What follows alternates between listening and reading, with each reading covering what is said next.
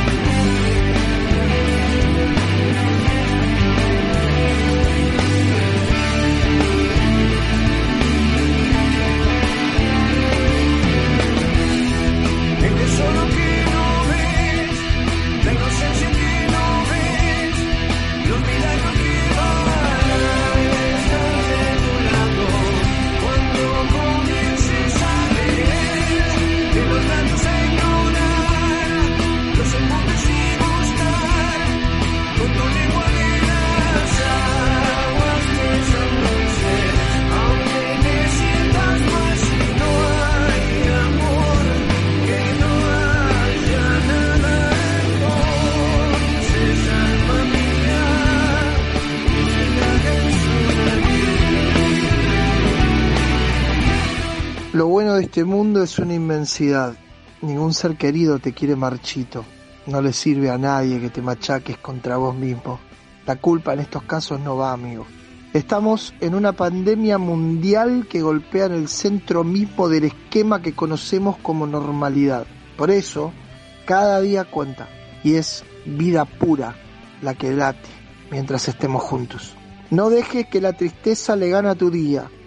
Que tus horas de lágrimas no colmen tu vaso. Es tan fugaz este paso, tan de estrella, que tu mano tendida vale mucho más que el dinero. Nunca un papel tuvo esa calidez. Por eso te digo que sin desaprovechar un solo milímetro de aire, es hora de que aceptemos de una buena vez lo mucho que valemos para la familia, para los amigos, para quienes están pendientes. No es momento de caer, cada vez que respires cerca de tus afectos más amados, no olvides decir las palabras claves que son tan fuertes como las vacunas y generan iguales o mejores anticuerpos. ¿Cuáles son? Te quiero, te extraño, estoy orgulloso de vos, tranquilo que todo va a pasar. Es una bendición compartir un rato a tu lado, gracias por, por tu cariño, por cuidarme, por un plato de comida hecho con amor. Así las cosas, che. El ruido no va a tapar tanto que agradecer, ni va a dejar solo en el rincón de la culpa tu corazón. Tampoco serás tu verdugo. Bienvenidos al programa de Autores Locales Radio. Lo llevamos adelante con un grupo de amigas y amigos, escritoras y escritores con libros publicados, que formamos parte del colectivo que ya es un movimiento telúrico que se llama Autores Locales de Pilar y salimos al aire por siete emisoras amigas generosas que nos dan un lugar en su programación. Mi nombre es Víctor Koprivsek, estoy, estamos juntos en este barco junto a Silvina Rodríguez Huisi, a Gloria Cuenca Chapman, a Jarrolón, a Gustavo Rodríguez, a Daniel Pozzi, Alicia Di Felice, el, el querido Fabián Domínguez, María Almeida, Claudio Sosa, de la Tucumanita Pilar, que hace una columna muy copada, folclore lado B, y la comisión directiva de autores locales, junto a un montón de escritores y escritores que nos mandan audios y combinamos con canciones que llegan hasta vos para hacer de este sábado un día único, especial, distinto tal vez de invierno, en el que te decimos una vez más, la vida pasa y el libro queda.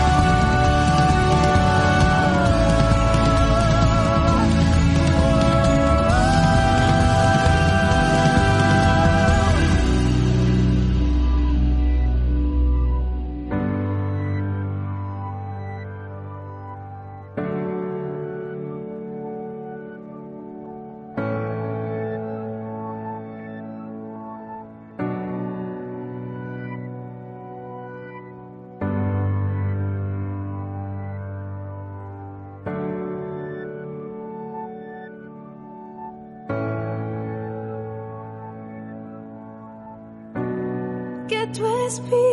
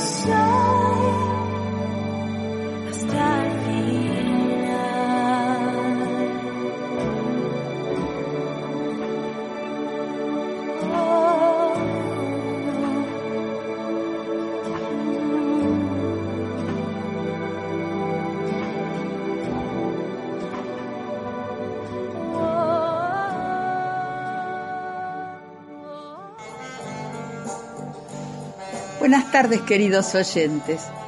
Con un abrazo los saluda la abuela Gloria y otro a mis compañeros Víctor, Silvina, Jar y Gustavo. Un agradecimiento a los autores que están en la plaza tratando de difundir el trabajo de todos los autores pilarenses. Hoy es un día triste. Tal vez no debiera decirlo, pero yo siempre expreso lo que siento. Escucho a personas con pérdidas de familiares y realmente no puedo dejar de pensar el desregarro que se siente. Cuando se pierde un compañero amado es como perder una mano y se piensa, total tengo otra, pero te das cuenta que no se puede vivir de la misma manera. Tenés que aprender todo de nuevo. Se puede, pero te lleva tiempo. Y cuando sos mayor, ya no tenés el mismo tiempo. Si es un hijo, no perdés solo una mano, son los brazos y las piernas. Hablando de pérdidas, estoy sintiendo la pérdida del idioma. Me pasa que ya no tengo tiempo de aprender otro. Además es tan lindo el castellano, tiene tanta música y tantos sinónimos que lograr un poema es fácil. Trato de hacerlo, pero me queda muy feo. Me costó muchos años escribir sin faltas de ortografía y sigo buscando palabras que dudo al escribir. No me van a obligar a cambiar. Seguiré como hasta ahora, aunque no lo lea nadie. Por eso escribí un poema que luego se los leo. Hasta luego. Buenas tardes, soy Angélica Íbalo, autora de Relatos de la Abuela, este, que son cuentos y poesías. Hoy, este, 3 de julio, quiero decir este, en forma de, de verso todo lo que todo lo que me está ocurriendo. Aquí le, les, les va. En un cielo tan, tan azul, con una brisa suave de repente, se entremezclan recuerdos de hace muchísimos tiempo atrás, cuando uno reía, cuando abrazaba, besaba, cuando se era feliz, aún así sin, sin tener grandes cosas. Hoy vivimos en un mundo bastante irreal porque lo que es real no debería ser real. Eh, yo estoy, estoy atravesando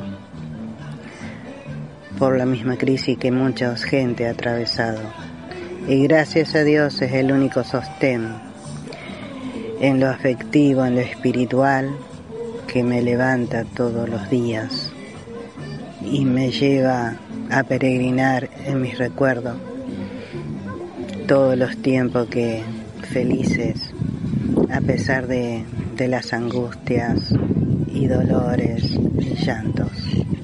Hoy este, digo en este tiempo 2021, cuando todo parece que, que se ha perdido, hay que recuperar, recuperar nuestro espíritu, nuestra fe, nuestro sentir en Dios, en nuestro único Salvador.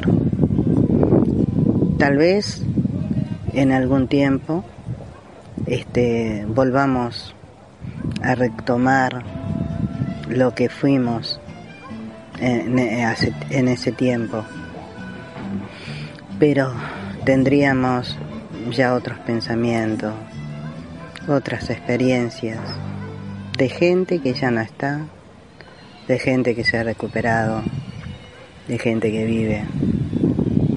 Entonces hoy es un decir para mí dar testimonio y alabar y decir amar a Dios.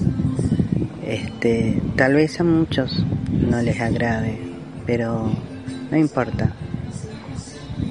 Es un sentimiento.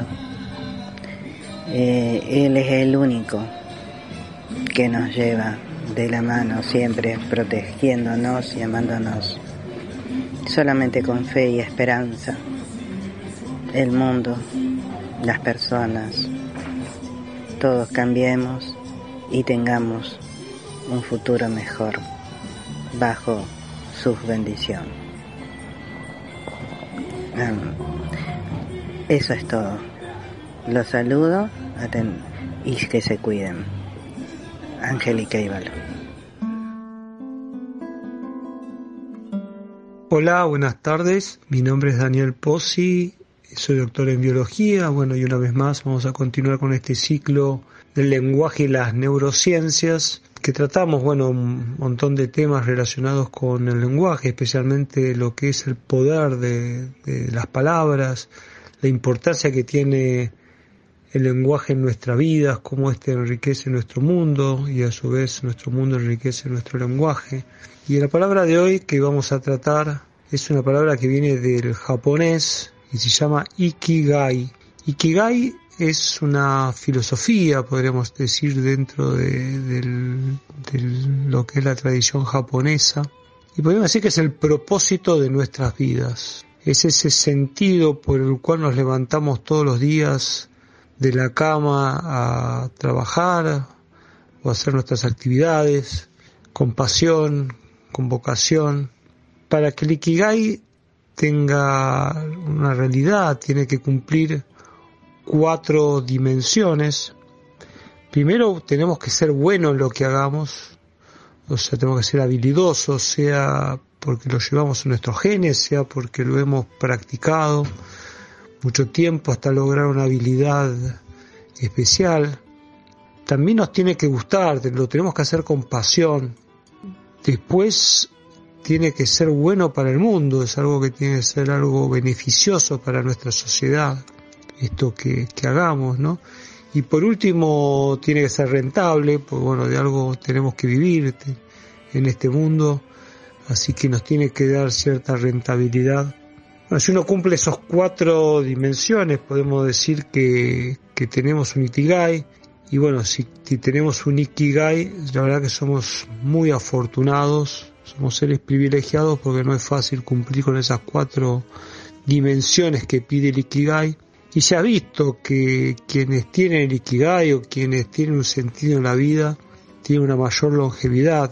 De hecho, cuando se ha estudiado las zonas donde hay personas con, con mucha longevidad, llamadas zonas azules, gente centenaria, se ha visto que lo que tienen en común que todos tienen algún propósito en la vida, algo por cual levantarse todos los días y trabajar con pasión, con vocación, haciendo bien a la sociedad y bueno, y, además ganar algo para vivir, que sería lo ideal. En mi caso el Ikigai es difundir ciencia, que es un poco lo que estoy haciendo ahora. Capaz no es tan rentable, pero bueno, es lo hago con pasión y es algo que, que me gusta y, y creo ser bueno, pues estudiado para eso y estoy convencido que le hace muy bien a la sociedad, ¿no? Lo que es la difusión de las ciencias y los beneficios que esta trae. Así que bueno, pensemos cuál puede ser nuestro, nuestro posible Ikigai, si, si no lo tenemos y si, si lo podríamos tener. Así que bueno, nos veremos la, la próxima semana, ¿eh? Muchas gracias.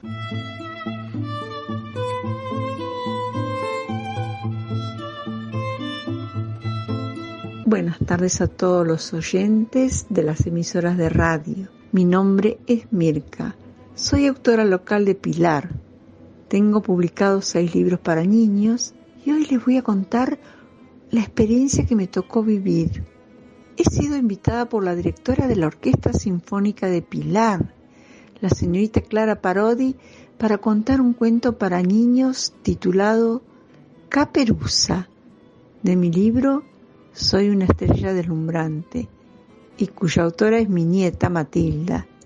La idea era estar acompañada por dicha orquesta en el Teatro Lope de Vega del distrito pilarense. Les cuento que el momento vivido fue maravilloso, el trato recibido excelente, más que nada por la paciencia y vocación de los músicos. Me transportaron las notas que corrían en el aire, y pensé que estaba entre las nubes, que volaba junto a ellas y que estaba la música y llegaba a las estrellas. Y creí por un momento que volví a la infancia y presumí que la música la estaban emitiendo los ángeles y entre ellos vi a mi padre que tocaba el violín y me sonreía y dejéme ser mi sueño entrelazado con el cuento. Bueno, Muchísimas gracias, gracias por tanto, gracias a la directora Clara Parodi, un encanto de persona. Gracias y hasta pronto.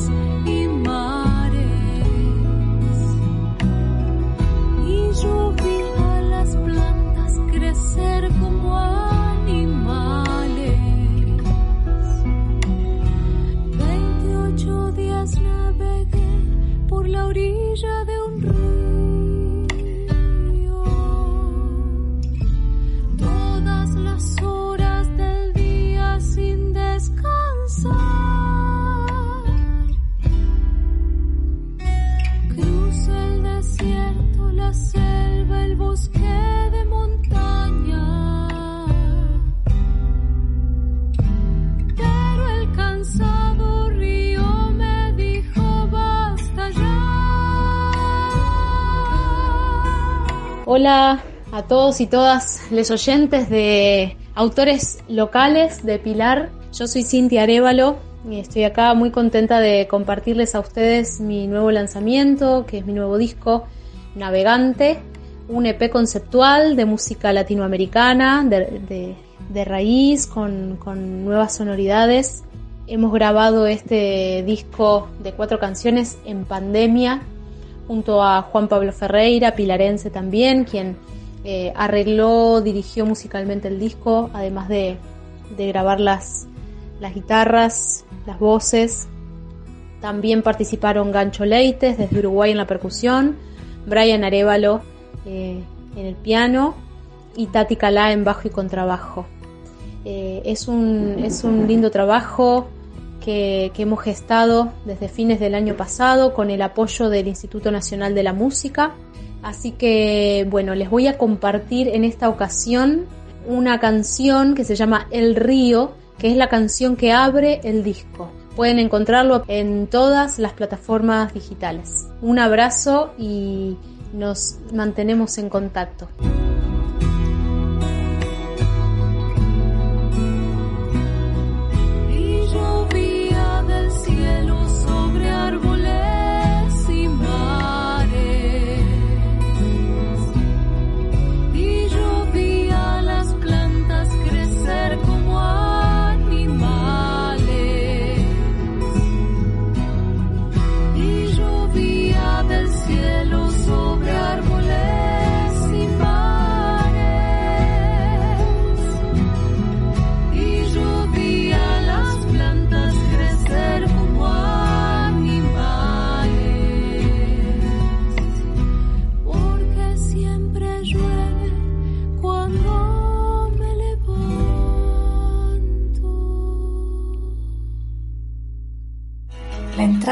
Puerta. Cruzar la puerta sabiendo que siempre estuvimos dentro. Entrar y saber que no hay nada dentro o fuera. Atravesar esa puerta y descubrir lo que nunca estuvo oculto. Encontrar la puerta y saber que nunca la perdimos. Los pensamientos desean ver la entrada. La voz del corazón los llama desde adentro. Cruzarla y saber que nadie la atraviesa. Atravesarla es vislumbrar que no hay puerta. Ver la luz tras la puerta, percibir que esa luz es nuestra. Creer que la puerta y tú están separados. Amar y comprender que el corazón es la entrada y tú eres la puerta. La luz del amor está en este momento resplandeciendo en tu corazón. Siente su calor eterno, su llama no alcanzada por el tiempo. Ese amor solemne y cristalino es lo que eres. Serénate, apacigua las aguas de tus pensamientos, reposa tranquilamente en el infinito del cielo claro, adormecido en la luz de tu corazón. Respira el silencio que evidencia la verdad, la quietud que manifiesta lo que es, lo que eres. Sonríe. No hay nada que alcanzar, nada que sostener o conquistar. no solo eres la libertad amada surcando los infinitos cielos del amor, eres el cielo, el infinito y el amor. Lo eres todo. El amor me hace pequeño. Dibuja en mi rostro sonrisas de arco iris. El amor me hace pequeño. Llena mis bolsillos infinitos de bondad y alegría. El amor me hace invisible, tanto que desaparezco y solo queda lo perpetuo.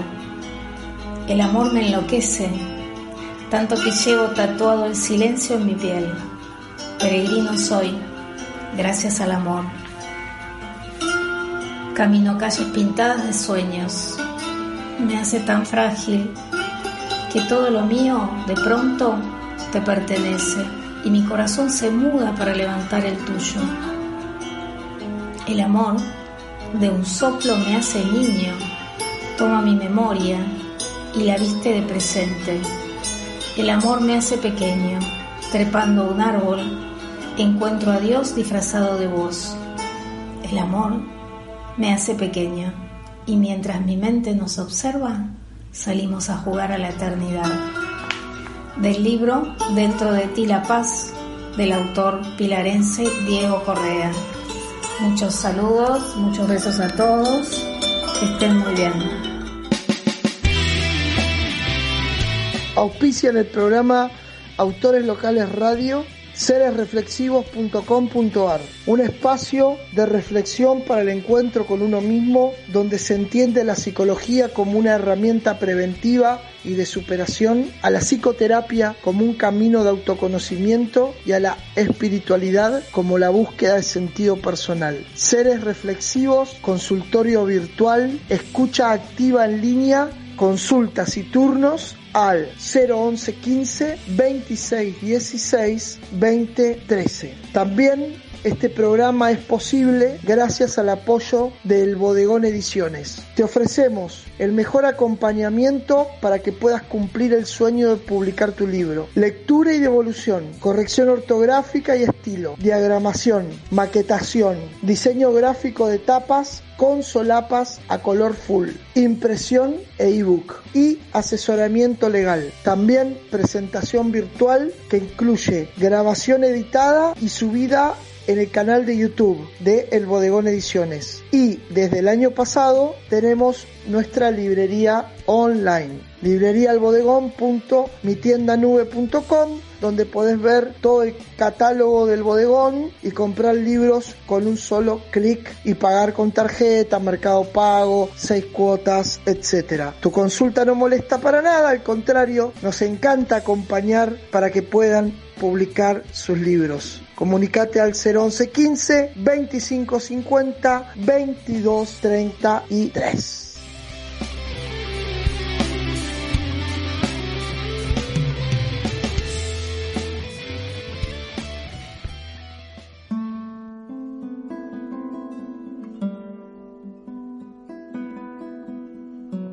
El sábado pasado introduje el tema de la comunicación y como es un tema profundo y complejo, quería retomarlo hoy. Mi nombre es Silvina Rodríguez Huisi y esto es La Papelera en nuestro programa, el de los autores locales de Pilar. Bueno, y retomando entonces el tema de la comunicación, recordé la novela inolvidable de Saint-Exupéry, El Principito, donde dice, la palabra suele ser fuente de malos entendidos. Pero no nos desalentemos, porque el refrán de las abuelas sigue siendo cierto. Solo hablando se entiende la gente, e imagino que ellas se referían al diálogo. Es decir, a ese intercambio que parte del mutuo interés, donde la empatía será esencial, pues nos ayudará a ese entendimiento. Entonces, para poder hablar de comunicación, en primer lugar se hace necesario analizar qué quiere decir el concepto. Según el diccionario de la Real Academia Española, desde su origen el vocablo latino comunicare, que significa la acción de poner en común, es decir, compartir un pensamiento por medio de esa acción que se ejecuta mutuamente. Entonces, la comunicación es un canal por medio del cual los seres llevamos a cabo nuestras respectivas interacciones sociales, en donde el lenguaje se proclama como su máxima expresión, al estar conformado por códigos, señales y símbolos. Comunicarse, por lo tanto, es parte esencial de nuestra vida y si lo pensamos bien, la vida misma es un proceso de comunicación complejo, donde el movimiento de los procesos y ciclos, inclusive dentro de la propia naturaleza, van desarrollando los cambios necesarios que son el resultado de esa manifestación, en esa interacción constante y maravillosa. Que podamos seguir comunicándonos. Les dejo un abrazo. Sigan disfrutando de nuestro hermoso programa.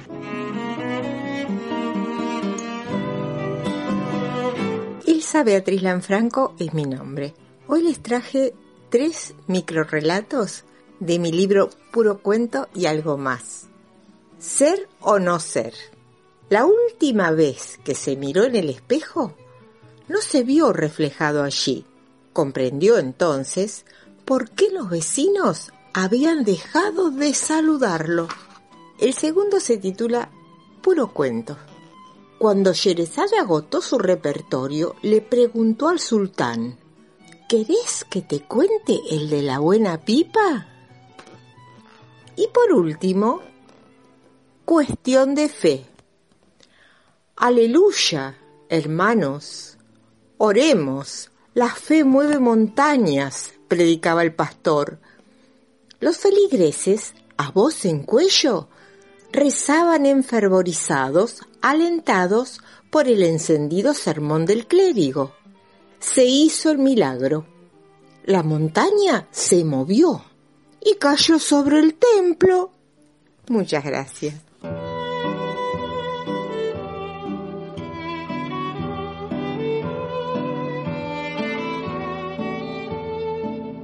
Hola, soy Lucas Morfino, cantante de la banda Esa extraña vuelta, conformada por el chino, Iván, Gabo, Johnny. Somos de Luiso y compartimos para el programa de autores locales de Pilar esta canción que se llama Ella es mi esclavitud.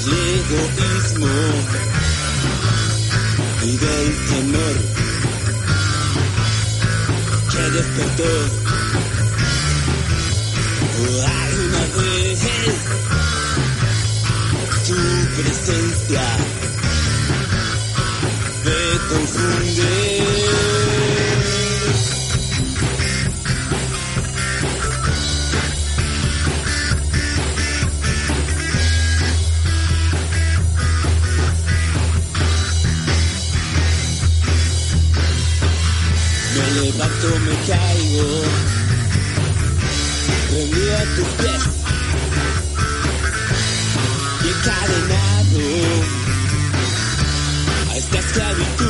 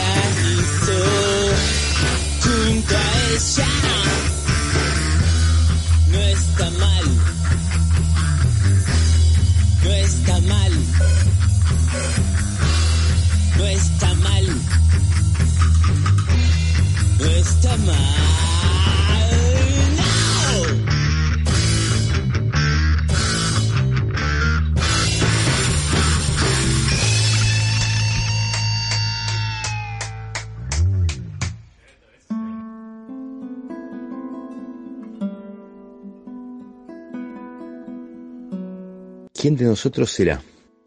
¿Quién de nosotros será el que llegue con la bandera? ¿Quién, pese a los despechos, mantendrá la frente clara? ¿Quién, sin resentimiento, sabrá conservar su fuerza para combatir mejor? ¿Quién será aquel hombre para quien sus amarguras sean solo desgarraduras y no la fuente de su fuerza? ¿Quién, me pregunto yo, será siempre el equilibrio entre lo que se debe y se puede? Más allá de mi horizonte, de mi vida, de mis años, me inclino ante aquel hombre y le exijo conducir. Joaquín Areta. Joaquín Areta vivió 22 años y dejó una obra poética simple, clara, concisa, aunque corta. Tuvo algún minuto de fama ya fallecido cuando en la Feria del Libro un presidente, Néstor Kirchner, leyó alguno de sus poemas. Correntino, de Montecaseros, se instaló en La Plata cuando ya tenía 13 años, con su familia, con sus hermanos, y ahí cursó el secundario en el Colegio Nacional. A los 16 años entró a militar en el Movimiento de Acción Secundaria, que era el área estudiantil de la FARC. Hincha de estudiantes, cuando FARC y Montoneros se funcionan, pasa a conducir la UES en La Plata. Ya en 1973 empieza a estudiar medicina y al año siguiente se pone en pareja con Adela Segarra. Ese periodo democrático es muy corto, muy intenso y siempre lo acompaña su libreta roja de marca Apuntes. En 1976 se produce el golpe de, de Estado y junto con Adela pasan a la clandestinidad. Sigue militando, sigue resistiendo a la dictadura que está respondiendo a las teorías de organización de defensa, de organización nacional impulsada por Estados Unidos. A esa dictadura extranjera que responde a intereses norteamericanos, capitalistas, Joaquín resiste. En diciembre va a una cita y ahí en un operativo lo asesinan. Su pareja Adela estaba embarazada y Jorge, su hijo, nace en 1977. Queda su libreta roja donde escribe sus poemas. Muchos de ellos son casi consignas, muchos de ellos son casi proféticos. Joaquín Areta, La sangre y la letra.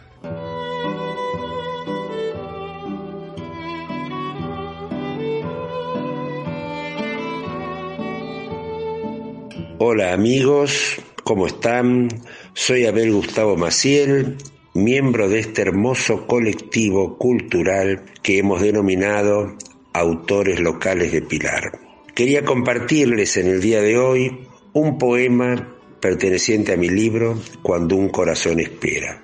El título es Una respuesta detrás del ruido y dice así, con el tiempo abriendo surcos en mis espaldas y el pasado cosechando crepúsculos bajo mi piel, una sosegada tarde me pregunté, ¿qué es la vida? Y de repente el gran silencio reinó a mi alrededor. El trino de los pájaros cayó, el viento entre las hojas su silbido apagó, mi corazón se detuvo expectante, esperando escuchar tras los muros inquietantes alguna voz.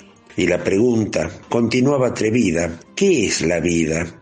Y cuando el último átomo de sustancia en movimiento su aliento calmó, lentamente la voz habló. Un regalo sin motivo, un manantial que fluye furtivo erosionando piedras del camino entre recuerdos y olvidos, meciendo las viejas barcas, frágiles hojarascas de sus hijos tan queridos. El sueño aventurero de un poeta deslumbrante, quien con versos trashumantes traza la rima cotidiana, de un maravilloso juego entre apegos, amores y desvelos, palpitando cada mañana en los corazones viajeros un bello jardín que se extiende sobre esperanzas dormidas, conciencias que despiertan y voluntades decididas, paso a paso, día tras día, trasponiendo la puerta que al hogar de regreso llevaría. Un camino, un sendero, el fluir de errantes aventureros por mundos, mares y universos, la oportunidad de expandir esa llama que en los corazones eternamente arde. El juego cotidiano, escondiendo en lo profano los jardines floridos de donde los viajeros provenimos, para despertar una mañana al cálido sol en alguna ventana. La vida, esa hermosa princesa que ha de estar a veces aviesa, otras esquiva, implacable pero sosegada y compasiva, recreando día a día su condición de juglar. La vida, la vida, una oportunidad para aprender a amar. Y sin más, la voz cayó. He navegado muchos puertos desde entonces a corazón abierto, arriando mis velas aquí y allá. Jamás he vuelto a formular esa pregunta presa de olvido, pues ahora, habiendo comprendido momento a momento cuál es mi lugar, cuál es mi tiempo, simplemente vivo. Muchas gracias amigos, un gran abrazo a todos y nos estamos viendo. Hola a todos, mi nombre es María Almeida y este espacio se llama Autismo y Literatura. Para muchos, y más en este contexto de pandemia, las redes sociales se han transformado en espacio de encuentro, de contención, de información y de aprendizaje. Y en el caso de las personas con autismo, también nos permite sostenernos unas a otras, ver el crecimiento de nuestros hijos, ayudarnos, aconsejarnos, pero también es el medio de visibilización y concientización del autismo. Y cuando las redes se usan para cosas buenas, esto sucede. Por eso en el día de hoy quería compartirles un escrito que se comparte de unos a otros, sin autoría en este caso, en redes sociales. Algunos lo llaman cadena, otros movimiento. Yo lo llamo sentir y en esta oportunidad me uno a este sentir. Si vos los miraras como yo. Si vos los miraras como yo, sabrías más de su capacidad y no de su discapacidad. Si vos los miraras como yo, sabrías que en cada logro están sus ganas de jamás rendirse. Si vos los miraras como yo, sabrías que una condición no los hace diferente, sino únicos. Si vos los miraras como yo, admirarías tanto su forma de sonreírle y abrazar la vida.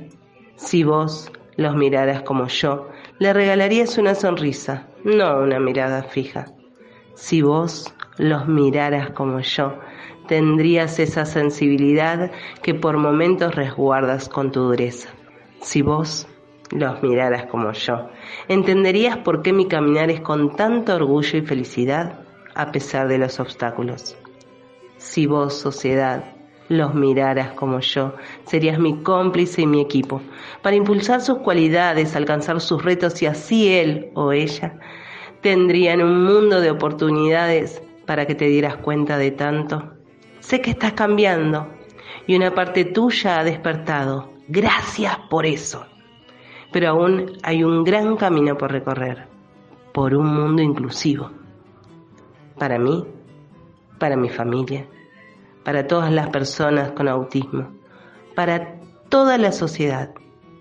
Todos merecemos una maravillosa convivencia y un mundo mejor. Por todo eso, porque estás despertando. Te digo gracias.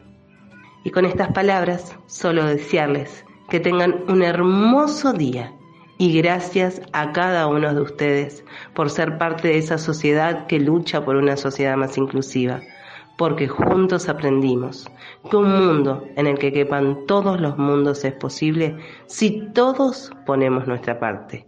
Yo hablo de autismo. ¿Y vos?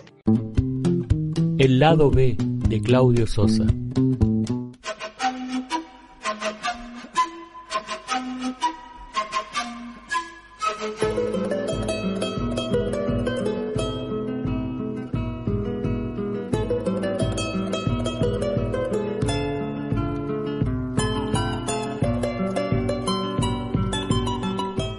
¿Cómo les va, queridos amigos? Acá estamos en el lado B del folclore. Hoy con una cantante tucumana que se llama Nancy Pedro, que nació un 25 de febrero de 1982 en la ciudad de Tafí Viejo, Tucumán, compositora e intérprete de música popular, lleva cuatro discos editados, un libro y está grabando su quinto disco.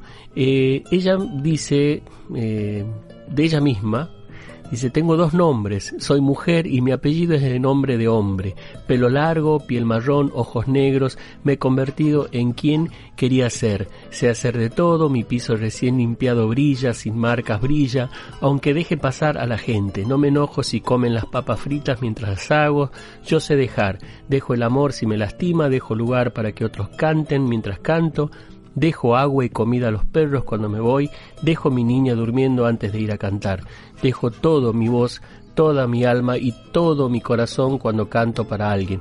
No estoy recibida de nada, pero puedo vivir de cantar o de enseñar en la universidad, en las villas, en los colegios o donde sea que esté.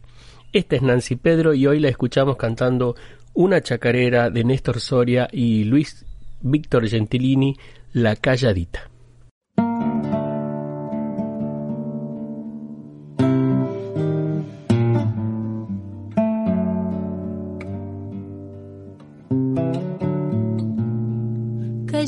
Me llamaron los paisanos de mi pueblo.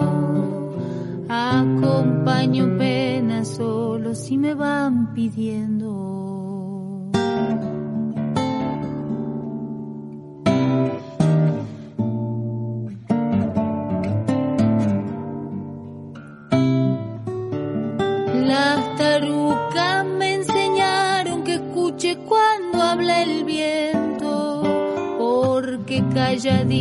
Secretos me irán diciendo.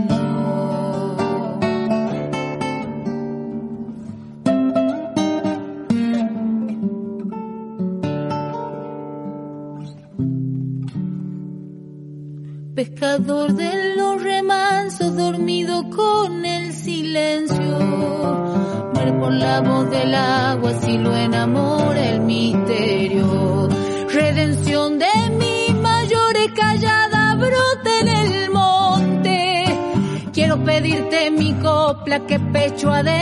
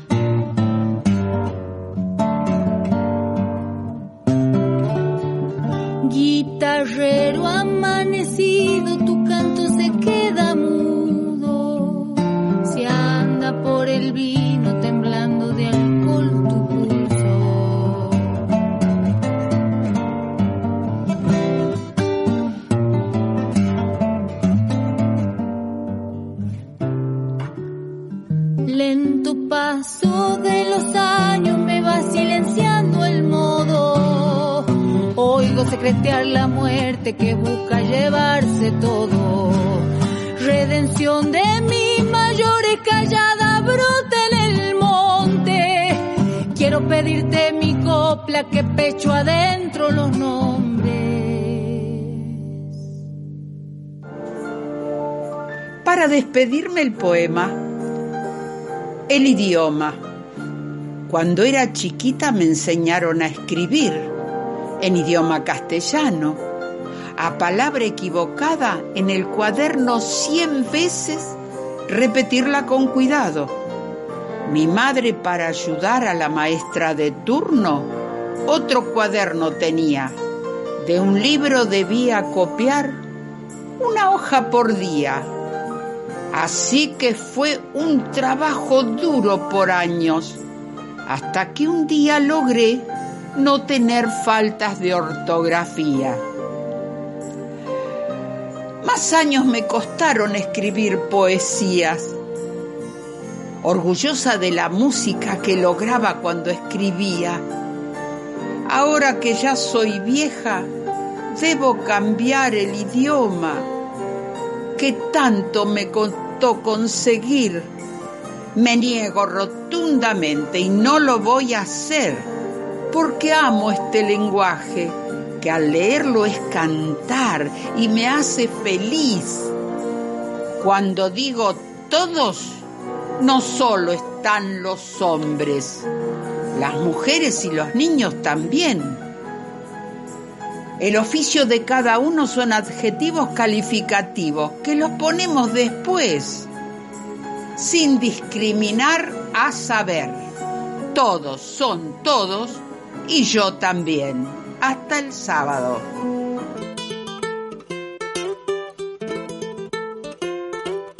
Con más de 200 libros publicados y escritos por vecinas y vecinos de todo el partido de Pilar, me refiero gente de Derqui, gente de, del Viso, de Alberti, Villarrosa, Celaya, gente de Fátima, de Manzanares, gente de Pilar Centro, gente de los barrios, Agustoni, Perusotti, todos envueltos en la magia del libro, todos abrazados por la poesía que brota de los barrios.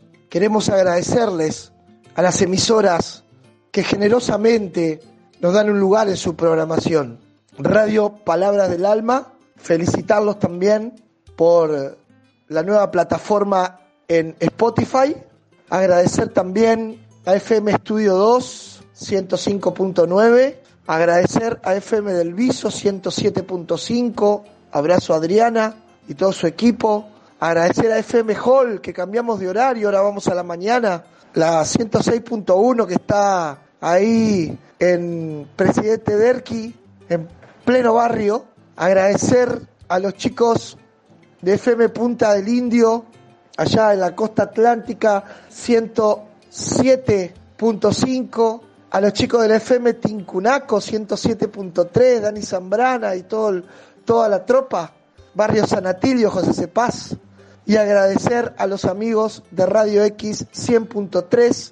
Nosotros somos los autores locales de Pilar y este fue nuestro programa de radio auspiciado por seresreflexivos.com y El Bodegón Ediciones, que ahora ya tenemos la librería abierta en la esquina de las letras en Presidente Derqui hasta el sábado que viene y no se olviden que la vida pasa y el libro queda.